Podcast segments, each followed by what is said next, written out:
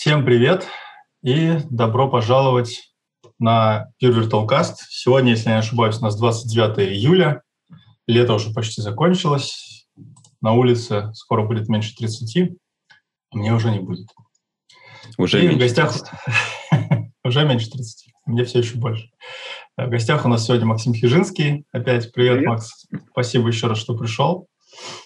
Э, и мы продолжаем, на чем закончили, наверное, да, после этой двухнедельной да, паузы. Да. Почему вот. было мнение поменять мнение? Было да, время может быть, во-первых, все уже не так, как ты рассказывал две недели назад, Макс, а вообще мы остановились вот на чем. То есть, ладно, более-менее с атомиками как-то разобрались, да, и начали вообще обсуждать, собственно, структуры данных, ну, наконец-то, да, дошли. И успели разобрать вопрос про лог-фри очередь, что, ну, написать можно, даже работает, но вот нормального практического кейса применения в живой практике, где это бы дало еще выигрыш, угу. скорее всего, не увидим, потому что та же task зачем там log-free? Таски, скорее всего, тяжелые, да и task скорее всего, ограничена по размеру. Ну, я вообще не об этом говорил. Я говорил о том, что безразмерные э, лог-фри очереди не имеют смысла, а которые вот построены на ринг-буфере, очень активно применяются, и они намного проще. Угу. А вот если переходить уже к более сложным структурам, типа ассоциативных контейнеров, да. деревья, хэш-таблицы, да. есть ли, может быть ли там какой-то практический кейс, когда вот есть, вот при таком стечении обстоятельств, когда Луна в Венере, вам действительно стоит рассмотреть вариант э, с лог-фри реализации? Да, вообще я, вот я считаю, что это единственные структуры данных, это вот мапы, сеты, там хэш-мапы, э, которые интересны с точки зрения lock-free. Но они самые э, тяжелые для построения. Ну, вот. Но, тем не менее, там очень довольно много очень необычных алгоритмов. Именно по как построить э, hash map. Э, хэш-таблица, она обычно м, должна расширяться. Ну а что значит расширение с точки зрения lock-free? Мы что, будем переаллоцировать что-то? Вот само, сама, вот если хэш-таблица как массив, да, ну, это просто, это уже не лог-фри в чистом виде. А, кстати, вот. как, какие обычно реализации хэш-таблиц можно сделать лог-фри? С закрытой адресацией, с открытой адресацией? Обе? Ту-ту-ту-ту. Ну, эм, я вот сейчас пытаюсь вспомнить, чем отличается открытая от закрытой. Ну, с открытой адресацией один массив. Вопрос, как ты там, собственно, только коллизии разрешаешь, да? Ага, понял. Закрытые это бакеты, массив, список. Да, значит, э, бакеты можно, Э, Причем вот там вот самый интересный такой просто ну, на грани изя изящества алгоритм, э, как нам э, расширить, не расширяя. Это вот split, split ordered list. Вот. Интересный очень алгоритм. алгоритм. И довольно простой с точки зрения look-free. То есть там вот нету таких просто многоэтажных каких-то наворотов ради поддержки вот этого конкурентности. То есть он очень логичен. Ну вот второе – это чистый, вот именно по ключу, без всяких хэшей, это Tower, господи, Split Ordered List. В общем, я уже забыл, как он называется. Но... Э, В общем, есть какой-то алгоритм, наверняка там имя какого-нибудь автора есть. Не-не-не-не-не. Не-не-не. Черт, не подготовился. Ну ладно. Он тоже довольно известный, там... Потом напишешь в чате. Черт, ну да. Когда вспомнишь. Вот прокол. А третий мне очень понравился, это э, алгоритм Фельдмана, но он, к сожалению, он не поддерживает коллизий. То есть он для э, идеального хэш, для идеальной хэш-функции, ну, редкий случай, но бывает такое, да. Ну вот, так он еще и поддерживает итераторы. А поддержка mm-hmm. итераторов это вообще, вот я считаю, это высший пилотаж вот э, в лог-фри контейнерах. Потому что, как правило, э, вот две, э, хотел сказать, две вещи, почему не стоит применять лог-фри. Не стоит. Не потому, что они сложные там и так далее, не потому, что их нельзя э, доказать, что они работают правильно, а это значит, что через тысячу лет вы можете словить ошибку, которая тысячу лет спала. Ну, вот. А потому что, значит, первое, нет поддержки итераторов, у тебя такое хорошее мнение о собственном коде, да, сколько лет, лет он, ориентировочно должен будет просуществовать. Да, да, да, да, именно поэтому нахлебался. Но, Но вот я, кстати, и... уверен, что наверняка есть код, который там в 70-х, даже 60-х писали, который до сих пор работает. Вот у меня есть такое предположение, что есть отрасли, где это прям реально верно. Ну, Да, так, э, а не нужно, для этого не нужно знать, э, ждать тысячи лет, до этого достаточно поставить такие алгоритмы на Google или на Яндекс, на их фирмы, машины, где там сотни тысяч машин, и у тебя сразу а, получается... А, тысячи лет – это одной машины, лет. счет одного, одной машины, да? Да, из тысячи Или лет просто пару часов в Гугле. Да, да, да. Ну, вот. Значит, первое – это не, нет поддержки итераторов. Казалось бы, что это, ну, нет и нет, может, они нам и не нужны. Но вот именно в данный момент, вот передо мной находится код рабочей нашей системы, где я работаю, э, фирмы, где я работаю, где я вот прямо сейчас заменяю один контейнер на другой именно потому, что вот этот пер первичный не поддерживает итераторы. А мне нужно сделать итерацию по всем элементам этого контейнера. Ну вот кровь из носа. То есть вот наступила, наступила такая задача наконец. Ну вот, и все. Это тяжело довольно-таки тяжело, потому что контейнеры, он хоть и не лог-фри, но он затейливый. То есть там тоже у него, скажем так, fine-grained лог. То есть изощренные схемы блокировок, чтобы это было все. Но вот а второе, второй, значит, недостаток лог-фри контейнеров. Сейчас, когда я говорю лог-фри контейнеры, это вот мапы, сеты, хэш-мапы и так далее. Это то, что они э, э, довольно трудно их интегрировать друг с другом. Что я имею в виду? Э, вот в моей практике очень часто, ну, когда мы создаем hash map или какой-нибудь вот ассоциативный контейнер, мы туда запихиваем какую-то структуру. По ключу все замечательно. Внезапно у этой структуры появляется второй ключ, тоже уникальный. И нам нужно индексировать уже по двум ключам. То есть два э, ассоциативных контейнера, да, ну вот, с точки зрения вот стандартных контейнеров, ну что, завели и все, хотя мы еще об этом поговорим с точки зрения стандартных. Ну, это, это все решаемо. А вот с точки зрения log-free, вот добавление элемента, нам нужно добавить в одно и во второе, причем атомарно. И как? А если у нас еще появляется, например, эта же самая структура входит э, в какой-то, например, э, в планировщик, то есть ее нужно как-то распределить элементы ее по времени. То есть это вот мы там через час должны э, какое-то событие кинуть, а это там через три секунды и так далее. То есть это получается... чем-то пересекается с вот этим double CAS, да? Потому что тут-то точно два указателя нужно будет дернуть, причем гарантированно атомарно, да? Ну, может быть, но, понимаешь, это вот э, с точки зрения обычного программирования, когда нам нужно два ключ... Э, индексирование по двум ключам, мы создаем два контейнера, да? Ну вот, а здесь что мы будем? Создавать контейнер, который будет по двум ключам работать, то есть что-то такое вот с даблкассом и так далее. То есть это какая-то работа, она вот да, под данный конкретный случай, да? Ну вот, и вот это вот очень мешает. То есть э, внедрение вот лог-фри контейнеров, э, нет, внедрить их можно, но это потом становится неразвиваемо. Нужны итераторы, бац, ёпарасете, а у тебя нет итераторов появился второй ключ, ёпарасоте, а у тебя как бы, как с этим атомарно делать? Ну вот со вторым ключом там на самом деле, я думаю, в каждом конкретном случае можно разобраться точечно. То есть там нужно четко соблюдать порядок включения ключей. То есть добавили в первый, добавили во второй, удалили из второго, удалили из первого, как-то так. И э, иметь в виду, что если, ты, если у тебя по второму ключу ты ничего не нашел, это не значит, что по первому ключу ты тоже ничего не найдешь. То есть там вот какие-то временные такие. В принципе, это все как-то ну, сглаживается, можно решить, но это все вот точечно конкретно для задачи. То есть э, вот я бы в продукт, я скажу крамольную вещь, я в продукте никогда свои контейнеры не применял. От слова вообще. Было, было несколько попыток, Э, была это самая, ну, как бы демонстрационная версия, когда заменила одно другое, оно взлетело. Ну, вот, э, а второй случай был, когда я вставил вот контейнер, и мне как раз понадобился второй ключ. И все. И я его также вот через полгода оттуда убрал. Вообще вот ситуация со вторым ключом, это прям должны сталкиваться базостроители прям постоянно. Ну, наверное, да, но Э, ты знаешь, у меня, я не знаю, у меня это очень часто встречается. Ну, там это можно ведь, наверное, решить какой-то, да, изоляции прямо на уровне всего индекса или даже двух индексов. Ну, то есть, короче, мьютексами просто. Под мьютексом, да, да, под мьютексом все можно сделать.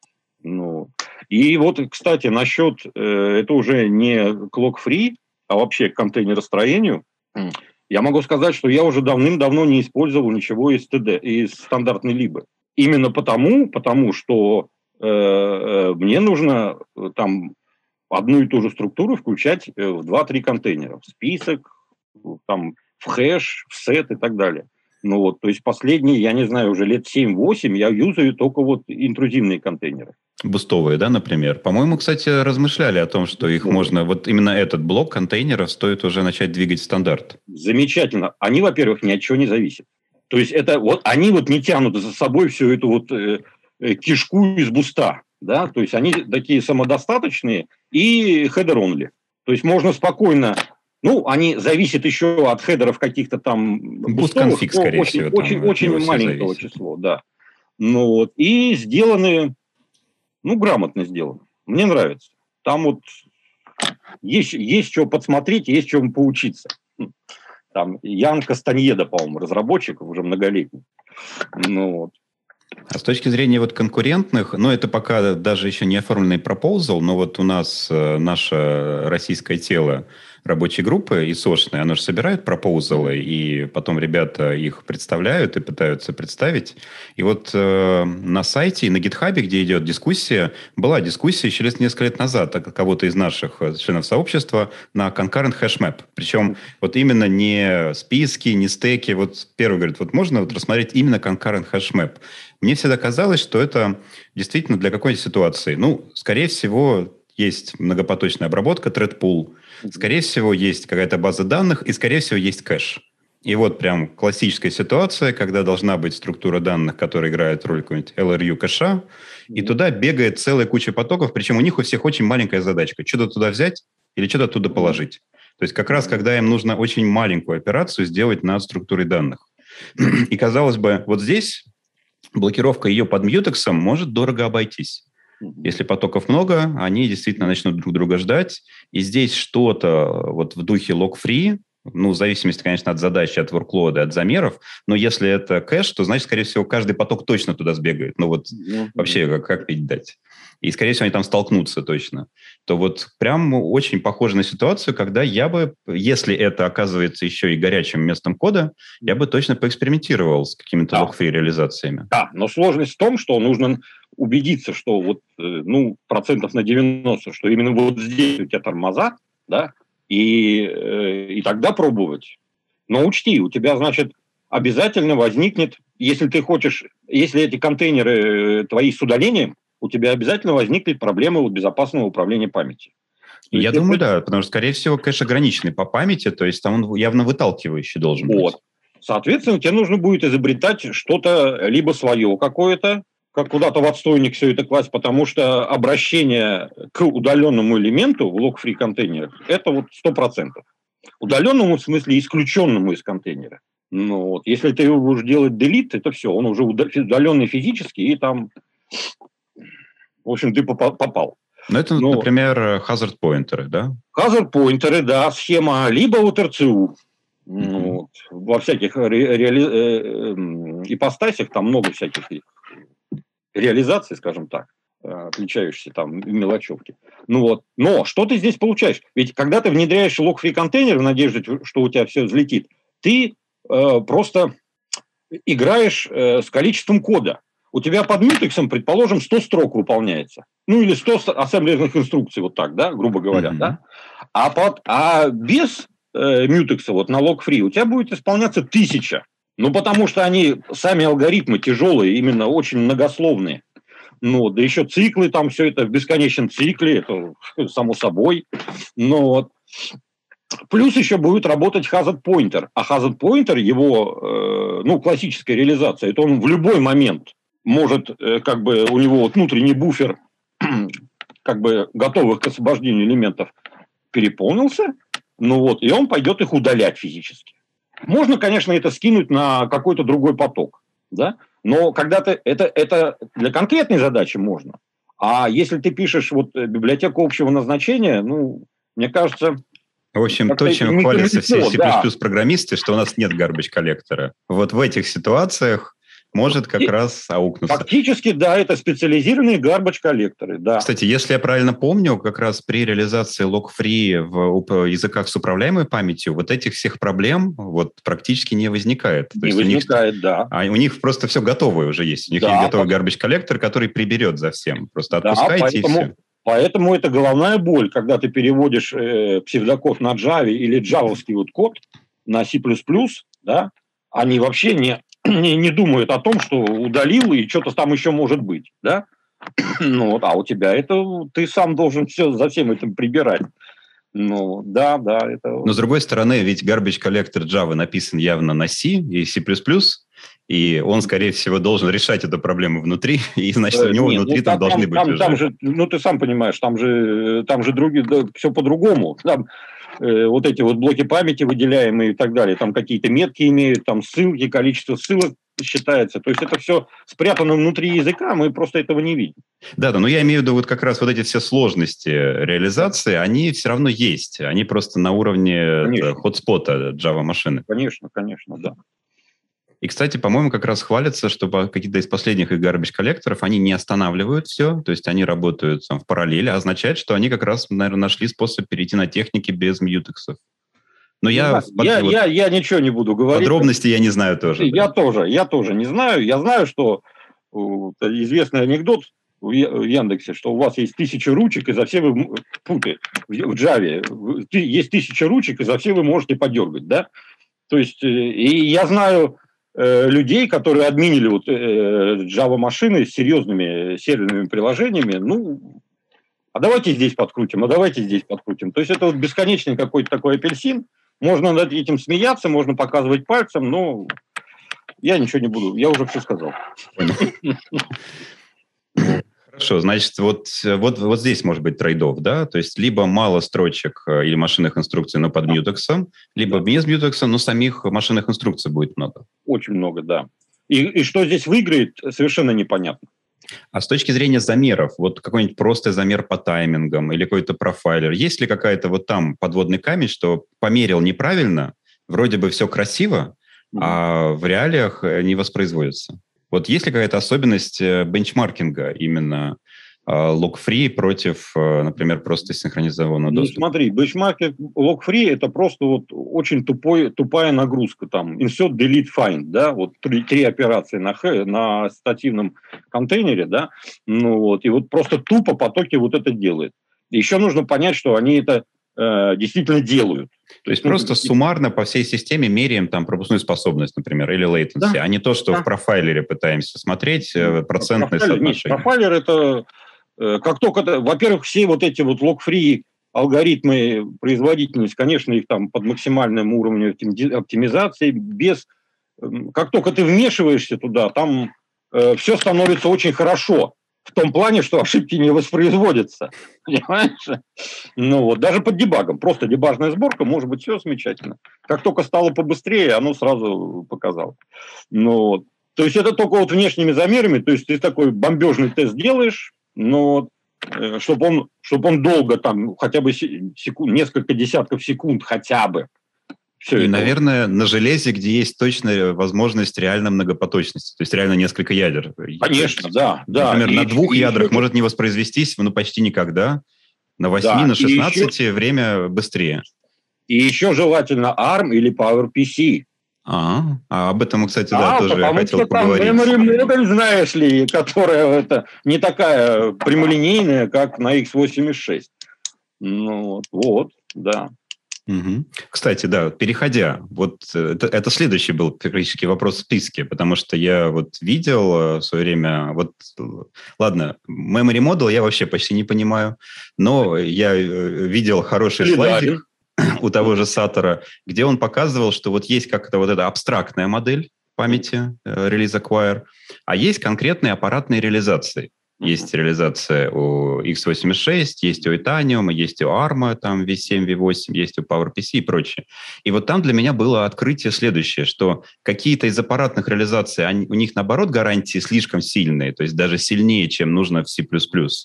У каких-то э, слабее, поэтому они как бы перегибают палку, да, то есть дополнительно. Да. А вот именно, по-моему, ARM V8 говорил, что вот там, не знаю, то ли договаривались, то ли уже там все пришли к этому, что вот он точно, его аппаратное представление практически точно попадает в модель памяти C++. Вполне возможно, вполне возможно. Значит, этот вопрос э, я у тебя видел, ну вот, и подготовился. То есть я посмотрел Википедию и узнал, что ARM-V8 – это 2011 год. Ну вот, а модель памяти C++, она фактически разрабатывалась с 2008 -го. Причем разрабатывалась очень активно с э, разработчиками именно железа, процессоров. Ну, там, вот, поэтому, поэтому вполне возможно, что ARM V8, он и сам по себе ARM, э, до этого у него была модель памяти так более-менее похожа, да, а здесь они сделали действительно один к одному. И даже не то, что сделали, я думаю, там, я думаю, там была кооперация между разработчиками э, модели памяти C++ и разработчиками ARM.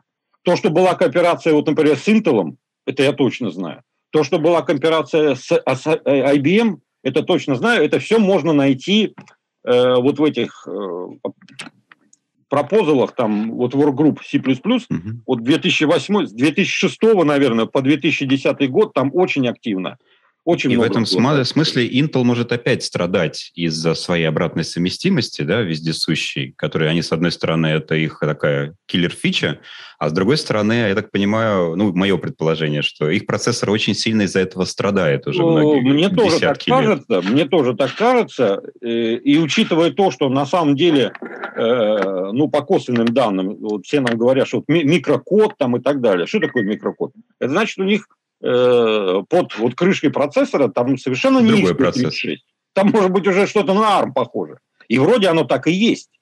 Просто вот, вот этим вот микрокодом они как бы приводят э, к прежней модели, как бы. Понимаешь? А на самом деле там это уже давно не э, вот там как архитектура там СИСК, риск и так далее. Это уже давно риск. Ну, причем такой кондовый. Потому а, что, и, кстати, грубо говоря, то, что написано было и скомпилированное, даже боюсь, там, в 80-х, должно запускаться до сих пор. Да. А вот ARM V8 вышел и сказал, ну вот все, что собрано под ARM V7, у нас просто не запускается. Ну, они имеют право, у них нету такой огромной базы, да, да. А вот не дай бог будет, э, вот они уже потихоньку влезают э, в эти серверные системы, уже там предлагают там 128 ядер и так далее и уже тот же Amazon, тот же Google уже пред, предлагают инстансы, ну, виртуальные машины, uh-huh. вот с этими. Но вот э, на самом деле машинка интересная. То есть я вот на ней гонял, вот LipCDS, на GCC Farm, там любезно пустили по ночам. Интересно, интересно. Она, э, ну, и там, там процессоры вот армовские были где-то, наверное, сейчас лет, лет 5-6 уже, то есть довольно старые. Ну, да, довольно шустренько, довольно шустренько. Вот. Угу. То есть, действительно, не, не зря они ползут на сервера, в телефончике, да, в ноутбуке, да. вот, э, и так далее, во все остальные разряды. И если я правильно понимаю, то, что вот э, C++ Memory Model – это не уникум. На самом деле, как вот и в других языках вот современных, э, примерно у всех одна и та же модель памяти. Поэтому вот здесь она хорошо будет биться. Нет, слушай, я, я не знаю про другие языки, я знаю про Java, Угу. Ну вот, где они пос... Э, сделали модель памяти, а потом оказалось, что она вся дырявая. Но она вообще строгая модель памяти, без всяких вот этих вот acquire release, там очень все строго. То есть, грубо говоря, вот это sequential consistent. Ну вот. Э, так то же самое мы видим и с моделью памяти C++. Relax ты имеешь в виду вот этот? А? Нет, вообще. То есть э, в ней уже, ну, во-первых, э, consumed вот эта семантика, ну вот, э, она уже deprecated. Насколько вот я последний раз смотрел, признано, что deprecated, потому что, ну, грубо говоря, фигня там написана. Ну, вот. Она вообще возникла откуда? Из-за того, что они старались поддержать э, очень много старых... Это, э, это из Альфы пошло. Помнишь, была, был такой процессор Альфа? Я только слышал, да, но ну, никогда вот я, не, я тоже не видел. слышал, никогда на нем не работал. Но в свое время, вот э, в, в середине нет, в конце 90-х годов, кстати, я чуть было с ней не столкнулся, там решался вопрос э, на моей работе, на чем, это банк был, на чем, какой сервер покупать под базу данных, под Oracle. Альфу или, или X86. И были очень большие плюсы за Альфу. но купили x86. Слава богу, слава богу. Ну ладно. Ну вот, и значит, вот этот вот консюм, насколько я понимаю, насколько я читал вот эти вот все э, комментарии к пропозалам, ну вот, он возник именно из Альфы, которая единственная из-за старой архитектуры, которая еще пользуется, ну вот, и которая единственная из всех современных поддерживала, не поддерживала такую вещь, как свя- э, взаимосвязь данных. Ну, в общем, там какие-то... Ее модель памяти э, не понимала, когда ты обращаешься по указателю к полю какому-то, да, в общем, там какие-то очень странные вещи могли происходить. Очень странные. Я вот даже боюсь их комментировать. Ну вот, отсюда возникла вот эта вот э, консюм-семантика, насколько я понимаю. И, как оказалось, она дырявая или, в общем-то, сам вот Ханс Бем, я не знаю, как это читается, это, в общем-то, один из э, основных людей, который писал вот эти пропозалы. Ну, он же, кстати, у него известный этот garbage коллектор Бема. Ну вот, э, он сам признал, что лучше не использовать. Мне казалось, кстати, вот да, старые процессоры есть, и код есть, который на них написан. Я не, просто никогда не думал, что на них новый код для них пишется. То есть я могу предположить, что есть старая кодобаза, и она должна как-то собираться, или она один раз собрана, ее уже никто не может собрать. Нужно просто, чтобы она где-то запускалась. Ну, а, а патчить-то ее надо? А, ну, патчить, да, но я не предполагал, что для этого могут начать использовать новые стандарты языка. Хотя, если как бы компилируется и есть поездка в компиляторе, почему нет? Ну вот если мы вот э, Антона Полухина послушаем, как там, что там происходит на их встречах, да, когда там аргументы, что чар там, а у нас 9 бит, и все, все так, опа, и выпали. Понимаешь, у всех 8, у всех, у всего мира 8, а там национальной лаборатории 9 смогли пробить только, по-моему, что char это один байт, но просто не договорились, сколько один байт. Ну да, да. То есть вот э, такие случаи, конечно, да. Я помню из своей работы тоже, э, это просто комический случай, что-то там как раз э, по поводу вот этой синхронизации и так далее предлагал какой-то там алгоритм замысловатый, да. Ну вот, все слушают, слушают. Это был контейнер, да, то есть контейнер, где нужно что-то куда-то писать. Ну, а потом все хорошо, а вот если у тебя память read-only? Ну, тут я понял, что, в общем-то, я выступал не, под, не, не перед той аудиторией. Не, не для тех, да. Это никому не нужно. Аргумент железный, понимаешь? Ну, вот. Ну вот, да, если у тебя память read-only, да, все, тут ничего не скажешь. Вот. Да. Ну, давай продолжим. А на чем мы остановились? На том, что лично тебе армы понравились, например, с точки а. зрения вот именно конкурентности и реально на практических замерах?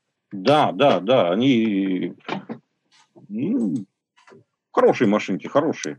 И, и поэтому по ассемблерному коду там, в общем-то, так даже а без... вот я, честно говоря, вот понял тогда и сейчас твоих слов, что хорошие, а ты, ты смог докопаться до сути, а почему? Чего такого в их э, memory model по сравнению с x86, что они вот здесь могут быть интереснее.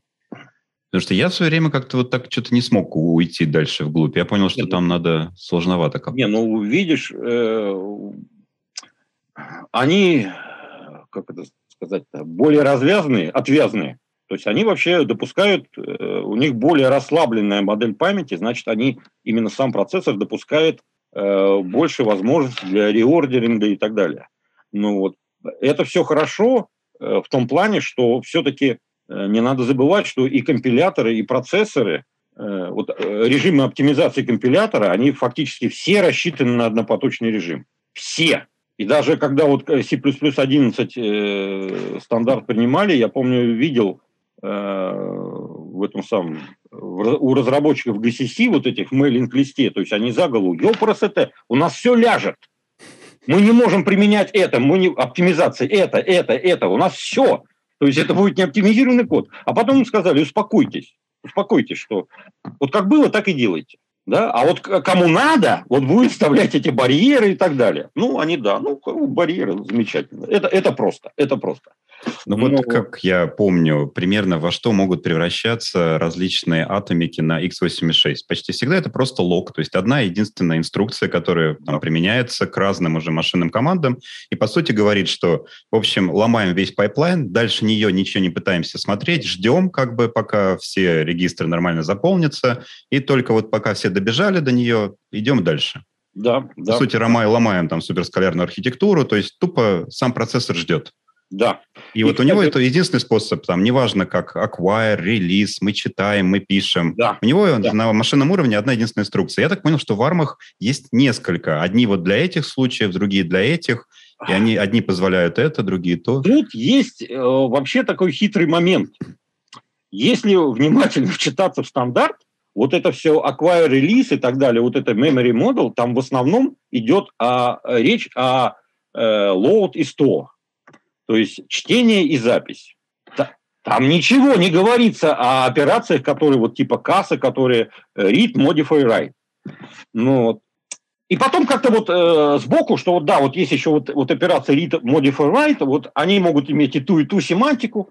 Меня это все всегда вот просто выносило мозг. Да, они же и читают, и пишут. Да, а, а еще э, выносило мозг не это, выносило то, что вот э, я знал вот тот же, тот же ассемблер x86, и я видел там лог. И в ассемблере 86 написано, что, блин, это блокирование шины. Вот там это действительно атомарность, вот атомарнее некуда просто. Понимаешь, что То есть самый простой способ, как можно сделать, да. чтобы все было синхронно. Надо просто да. все заблокировать, остановить и подождать. Да, да.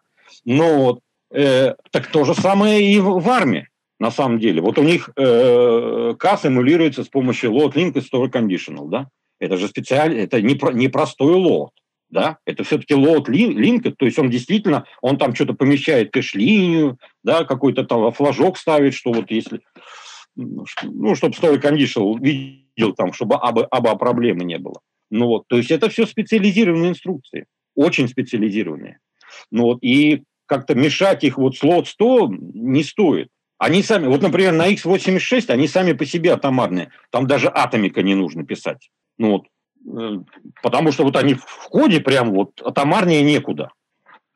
Для лот 100 нужно, а вот для этого не нужно. То есть получается для вот этих вот э, операций read modify write фактически, э, я сейчас скажу ту самую крамольную вещь, но мне так кажется, что вот эти барьеры памяти – это фактически барьеры компилятора. Вот на, для x86 вот это, по-моему, 100%. Потому что э, ни на что больше они, ну, нету там, ну, в x86 вообще там ничего нету по поводу вот, э, memory fence. Там один случай какой-то такой, с которым я не сталкивался. Что-то они могут там реордерить, но я уже боюсь даже говорить. Вот. А вот все вот PowerPC и ARM, PowerPC, кстати, тоже очень интересная архитектура в плане того, что она э, тоже вот на, приходилось гонять э, вот тесты на них, э, она намного быстрее ARM. То есть она на уровне где-то э, x86, ну, вот, и причем там ядер-то ух, хорошо так туда вкатано.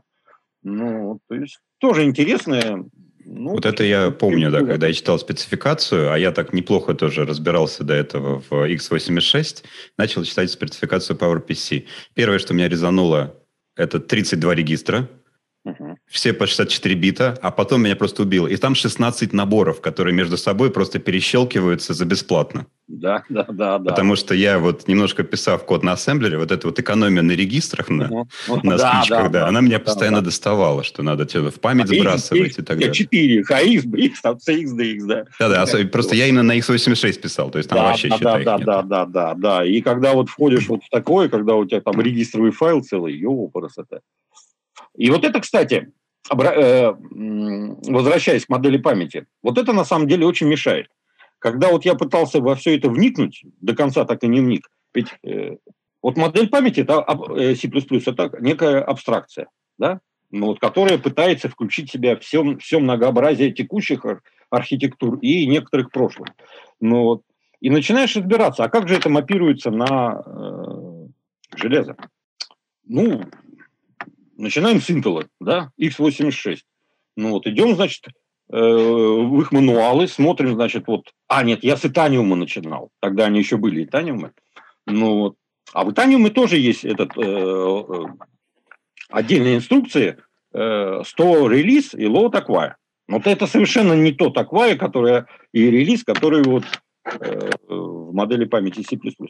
Э, короче, приходишь в Итаниум, ну вот, выбираешь вот эту вот том, который говорит там о управлении памятью, там вот это все, да, это, например, шестой том. И ты понимаешь, вот ты начинаешь читать, и ты понимаешь, что ты ничего не понимаешь, тебе нужно читать предыдущие пять. А каждый том это по полторы тысячи страниц. То есть все. Ну, ты приехал. Ну, и вот после там одной-две одной, две, две недели вот таких занятий, ты понимаешь, нет, это, это невозможно. Это невозможно осилить. Ну, вот. Единственное, э, более-менее приемлемое описание модели памяти для процессоров это Spark было. Это занимает несколько там э, десятков страниц, по-моему, и довольно логично. Ну, вот так вот. С примерами. То есть, это, по-моему, это было даже одно из первых описаний, чего там процессор внутри делает, как он может реордерить. Ну, вот. И только потом добавилось вот в Itanium, в x86, в том числе, кстати, благодаря работе над стандартом C++. Ну, то есть они вот, Интересно мне даже стало, как в Эльбрусе. Потому что я в последнее время все больше и больше снова про него слышу, и даже хорошее. Ты знаешь, я вот, как, я, когда я услышал, что ассемблерный код Эльбруса засекречен, типа это государственная тайна, ну, я даже, я даже дальше читать не стал. Ну, ну это какой-то детский сад, понимаешь? Ну, что значит? У него дебаггер есть. ДБГ там же, по-моему, спортировано. И что он там дебаггер показывает? Ну, звездочки вместо кодов инструкций. Ну, Совершенно секретно. То есть там специальный пропачный дебаггер, он ну, вот это красным это шрифтом. Бред, бред какой-то. Ну, в том окошке, где вот дизассемблер. Да. Так что Эльбрус это отдельная песня. Хотя вот архитектуры в Лив, честно говоря, вот это вот на примере Итаниума, мне, честно говоря, нравились. И ассемблер его нравился, то есть там такой мысль там хорошая была заложена, но не поехала, не поехала. Ну да, то есть и Таню мы теперь видим очень много где, особенно C++, многое до сих пор даже мелькает в документации, что вот ABI особенно элементы. Да. Но, но надо всем уже пояснять, а что это такое, когда да, пишешь да. C++ что, что и Tanium ABI? Да, да, да. что это был такой вот это, процессор. А если поговорить еще про саму Либу, про libcds, ну вот ты сказал, ты ее в проде не использовал, но вот есть живые пользователи, они же к тебе, наверное, приходили, обращались? Знаешь, вот э, один из недостатков open source, ты просто не знаешь, как, как ее использовать. Обращаются тебе с проблемами. Да, то есть да, ну вот э, я так сужу. Если есть баги и проблемы, значит, кто-то пытается использовать. Ну, пытается, да, но что-то больно мало. Я не верю, что там, э, что у меня там написано прямо. Я даже знаю, кстати, что ты, там ты ждешь, пока придут да, но это местом, да. я хотел было бы оптимизировать, то есть там написано, конечно, не очень верно, но вот причем в таком простом случае. Вот, а потом думаю, это будет лак, лак, лакмусовая бумажка, используют или нет. Кто-нибудь спросит, а почему у вас так сделано? Никто пока не спросил, понимаешь? Ну вот, поэтому я не знаю. У меня так складывается... Слушай, может просто патчи для себя? Есть области, не которые не будут тебе раскрывать, что они используют. Сов секретно. Ну, что я, я, я не знаю, я не знаю. Э, я знаю, что ее активно э, это самое, пользуют студенты. Э, ну, наверное, чтобы сдать курсовики. Ну, это тоже хорошее, понимаешь? Когда у тебя есть, когда у тебя есть написанный код, и он хоть как-то работает, то, что он как-то работает, я уверен. Я не уверен, что работает хорошо, понимаешь? Ну вот. Ну, хорошо, как мог бы. То есть он, он не эталонный, скажем так. Но вот, особенно в части вот моделей памяти, потому что расстановка барьеров, ну, неважно. И когда у тебя вот у студента или у э, какого-нибудь исследователя уже там диссертацию пишет, например, ну вот, есть чем сравнить, что вот, а вот LibCDS там вот столько-то этих попугаев, а у меня в два раза больше. Представляете, как здорово? Ну, это хорошо. Ну, э, был случай ее, вот в прошлом году э, это, сцепляли, есть такой проект Stellar Group, а, а, HPX библиотека для этих самых высоконагруженных там приложений и так далее. Может быть, слышали? Херберт Кайзер? Да. да, это Кайзера. Ну вот. Вот в прошлом году студент, значит, э, сращивал HPX э, с э, LipCDS. Они хотели иметь эти самые, тоже лог-фри контейнеры у себя. Ну вот. Ну вот он, но у них особая, это, особая способ управления памятью свой. Ну вот, и пришлось делать такой переходник для вот hazard поинтера Э, схемы Hazard Pointer. И меня порадовало, что, во-первых, студент разобрался. Это из высшей школы экономики. Причем он сам постучался. Хочу вот, нужно сделать курсовик или что-то вот хочу вот этим заняться. А pull request ты прислал потом? А? Pull request ты прислал потом? Конечно, да, да. А, то есть все-таки работает немножечко модель, что ты выложил, и кто-то контрибьютит дальше. Э, Кроме тебя, ну, там да. много вообще сейчас контрибьюторов? Мало, мало. Э, был, был опыт э, тоже со студентами. Э, вот я даже там несколько лет приглашали меня в институт читать лекции по 4-6 часов. Как это тяжело! Как это а тяжело! зачем так много подряд? А, ну, вот, чтобы, чтобы несколько дней меня как бы не тревожить, давай говорить вот, вот все в один. Ну вот, ну это, конечно, это как выжить и как лимон оттуда. К этому же еще готовиться нужно. Ну, вот. А потом я как бы все больше и больше от этой темы удалялся и э, понимаю, что мне просто, вот чтобы рассказать, когда ты рассказываешь, у тебя должен быть задор.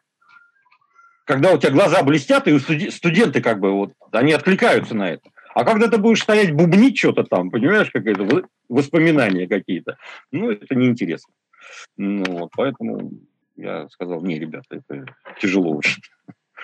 Ну, надо на жизнь зарабатывать, грубо говоря. Вот. Да, это, это скорее как развлечение. Да, да, да. Пока это тебя развлекает. Пока развлекает, да, пока, пока развлекает хорошо. А вот у меня буквально два года назад вот как отрезало. Затянула работа, э, э, вот, работа, которая работа. Не которая хобби, а которая работа. И она вдруг внезапно все больше и больше становится. То есть там действительно дают большие куски, задания типа вот э, нужно сделать это, да, а как делать, ты уж сам думай. А там кусок работы вот такой вот. Ну вот. И как-то это вот такие задания они затягивают, затягивают. Ну, вот, а над чем ты сейчас в основном работаешь? То, что не под NDA? Нет такого, да? Не, не, перестань. Я эти самые сетью пакетики копаю. Ну, Байтики перекладываешь. Копаю, да, там доступ абонентов, в общем, всякое. Сейчас э, мои любимые документации это RFC. Да, вот это вот, да, господи. IPv6, там вот это вот э, DHCP, там, PPUE, доступ абонентов. Доставка пакетов голубями? А? Доставка пакетов голубями? Да, да, именно этим мы и занимаемся. Ограничения, эти самые про, про, про, ну, полосы про трафик там по классу. Ага. Ну, вот. Это интересно, потому что ну, там э, просто большие объемы. Ну, большая пропускная способность. То есть там идет счет на десятки гигабит в секунду. То есть мы ставимся в разрыв, и нам нужно вот, э, вот встаем там 100 гигабитный разрыв, ну вот нужно обрабатывать 100 гигабит. Erlang. Erlang? Ты вообще смотрел исходный код Erlang? Нет. Это, это, это на уровне, я не знаю, пятого, ну, в лучшем случае, пятого курса института. Там настолько все просто. Ну, там не, нет ничего. Там вот просто сделал... Это, это, наверное, хорошо в том плане, что он, оно вот в лоб и кондово, и оно будет работать. То есть э, Ирланд, он, я так понимаю, он особый... Ну, если у него основной обмен э, транспорт TCP, ну, о чем можно говорить, о какой скорости? Ну, нет. Ну, да, да. Надеж... Главное – надежность. Да, а, ну, вот. Надежность, надежность, тут размен другой. А вот э, хорошие пропускные способности, хорошие задачи, я правильно понимаю, что вот хороший пример, где, скорее всего, других языков, кроме C++, ну, можно поставить, но железки будут стоить сильно дороже, которые обслуживают тот же трафик. Не, ну C можно. Не скажи, вот иногда, мне ну, кажется, ну, C++ может обойти. На C я не люблю, потому что мне там не хватает... Э, C – это плоский язык. Там нету вот этих абстракций. И я вообще... Э, вот есть много библиотек на C, да? Ну вот, есть библиотеки, которые написаны... Они большие библиотеки, которые написаны как кура лапой. Ну вот. А есть проекты, которые написаны на C, и они действительно, ну, они выпуклые. То есть вот у них нет этого плоского, но вот они хоть... То есть они в стиле C++, грубо говоря. Ну, потому что... Глип, например. А? Ну, этот. Нет, ну, Глип, это не то. Тут, э, я не буду тут называть. Ну, Linux вот хороший. Мне нравится, как написан Linux внутри, да? Вот. Ядро или ядро, ядро, да. То есть это вот пример, по моему мнению, хорошего э, C++ кода. О, путай, C++ Ну да, да. Теперь понятно, почему они там, э, им не нужен C++. Ну, что мы и так код хорошо пишем. Ну, зачем? Ну, да, да. Ведь когда ты пишешь на C, у тебя, особенно большие проекты, у тебя там кроме функций ничего нет, и поэтому нужно э, изобрести хорошую систему э, имен функций, понятную, и ее соблюдать, главное. Ну вот, и не скатываться в э, крайности, когда у тебя там функция имеет там 15 параметров. Да, то есть три параметра, ну, четыре максимум, все. Ну, вот. Но у Linux все-таки есть, как кажется, хорошая, как типа стандартной библиотеки своей C, да, то есть какие-то базовые операции там да, хорошо реализованы, какие-то там списки всякие, вот это все, нет? Ну, на макросах, да, да. Да, ну, конечно, Да, так и, э, э, там, во-первых, все интрузивное, все интрузивные контейнеры, да, и все на макросах. Ну, а в мире C, к сожалению, никак иначе. Но... Не, я имею в виду, что можно, опять же, оставить, реализуйте сами, как хотите. А, Нет, принципе, ну, а как, там... как? Это, же, это же ядро. Ну, ты чего? Не, ну, а, чтобы каждый, в каждом драйве да, свой список, ну да, да, да конечно, было Я бы. помню просто, по-моему, это из э, вот реализации стандартной библиотеки C под BSD было, то есть э, QSort, вот часто, когда сравнивают C++ и C, любят брать э, QSort. Угу. Почему? Потому что все, ну, по идее, там передать указатель на функцию, если сравнение очень дорого, скорее всего, компилятор, например, не сможет оптимизировать mm-hmm. вызов функции, и в итоге C++ действительно сгенерирует оптимальный код. Это прям видно на ассемблере. Он инлайнит, скорее всего, он будет инлайнить функцию. C будет делать вызов.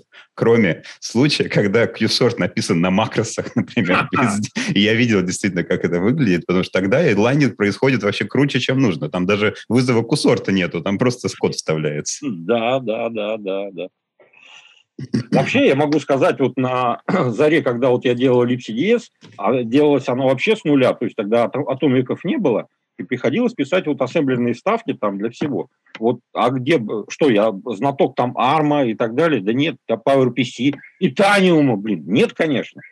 И вот э, очень хорошим как бы репозиторием вот этого всего это вот был Linux. Как писать ассемблер, там, какие инструкции. Вот. Да, да, было такое.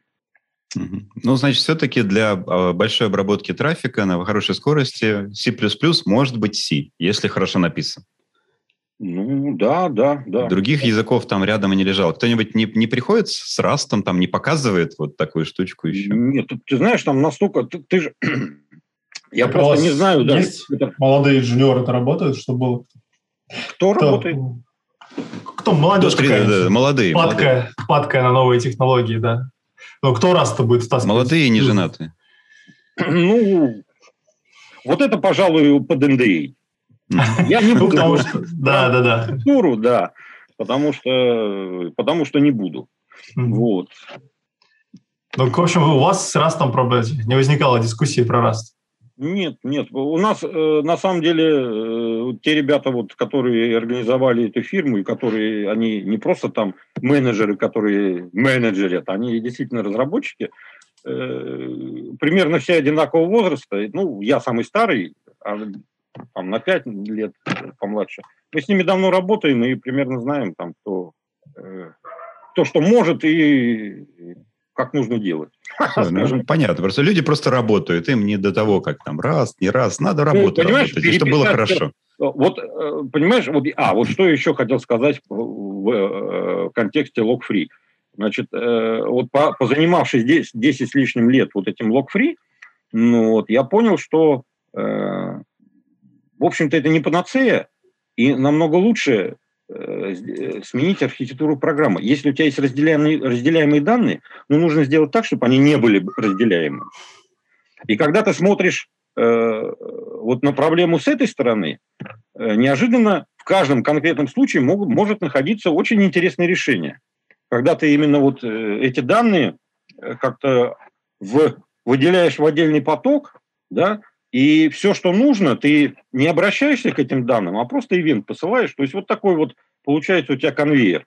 Я это пытался в свое время рассказать, но считаю, что он не очень получилось. Но смысл в том, что именно подходить к этой проблеме архитектурно. Да? Я на самом деле тоже считаю, что если эти ивенты еще удается сделать редкими, то я вообще говорю, ну вы их еще на процессы расщепите, и да. вообще у вас столько проблем сразу не будет. И в каждом процессе один поток. Да. И все. Да, да, да, вы потратите немножко на операционку, когда будете обмениваться ивентами, но вы еще и ивенты сделаете не очень часто. Да. Или здесь, пакетную обработку используете, но отправляете их подходе, пачками. В таком подходе есть одно большое «но». Это когда у тебя уже большая кодовая база, да, и просто перестроить ее, ну, это ни у кого рука не поднимется. Потому что там буквально нужно перестраивать все.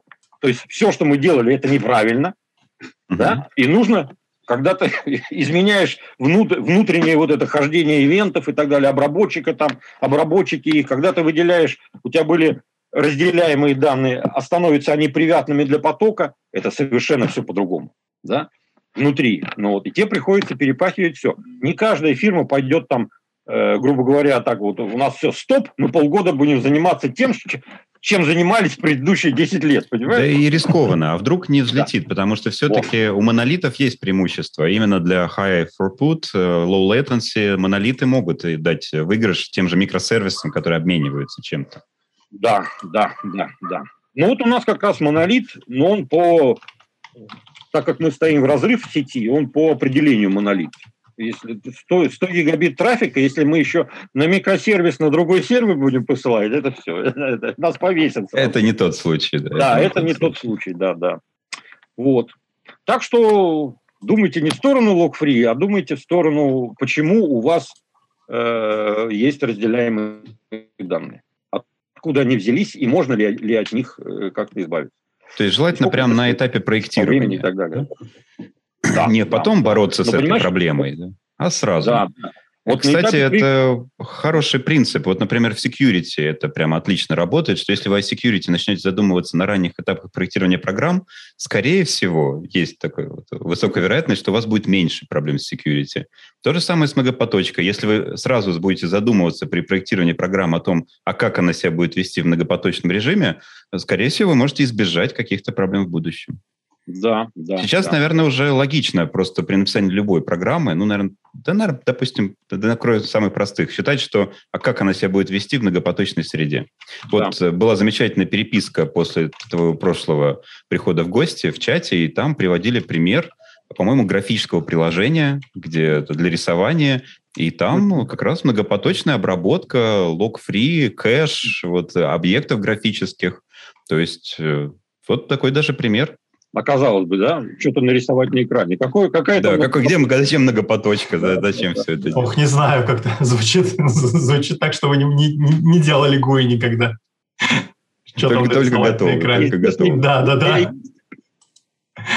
А ты что, GUI занимаешься? Я GUI последний раз делал лет 15 назад. Не, ну, я, я трогал, да, GUI. Ну, в смысле, что бывало на разном. Ну, во-первых, на Embedded бывает, что у тебя есть экранчики. А уж 15 лет назад я прям делал сложные интерфейсы, как помнишь, эта картинка из XKCD. Там, типа программа от Google, там круглая кнопка, программа от Apple, квадратная кнопка, и типа твой UI, и там тысячи кнопок на экране. Вот я такие делал, когда тебе, чтобы отрисовать, там каждый раз подумаешь еще, что мне бы надо там кнопочку обновить, может, не стоит, или там как раз и, и пакинг событий, все, как ты рассказываешь, в общем. Ну. ну, слава богу, я как отошел от этого и наелся в свое время, да, ну, на Win32. Это, это интересно, интересно, но, скажем так, развитию не способствует. Ну, это специфические знания, которые... Мало Нет, опять же, не знаю, мне кажется, если... Мне кажется, все GUI должно быть перенесено в веб. Вот на веб-морде. Вот у тебя JavaScript, вот у тебя вот CSS, ну, ты ересь, сам, ересь PFC. Не знаю. Это намного быстрее просто, честно говоря. Да, да, но работает не быстро. Так, Паша там тоже считает, что многопоточный GUI ересь. Да что ж вы за люди-то такие? Конечно, многопоточный GUI, да, чтобы нормально все быстро рисовалось. На embedded еще. кнопочка быстро Ну, рисовать. бывает и так.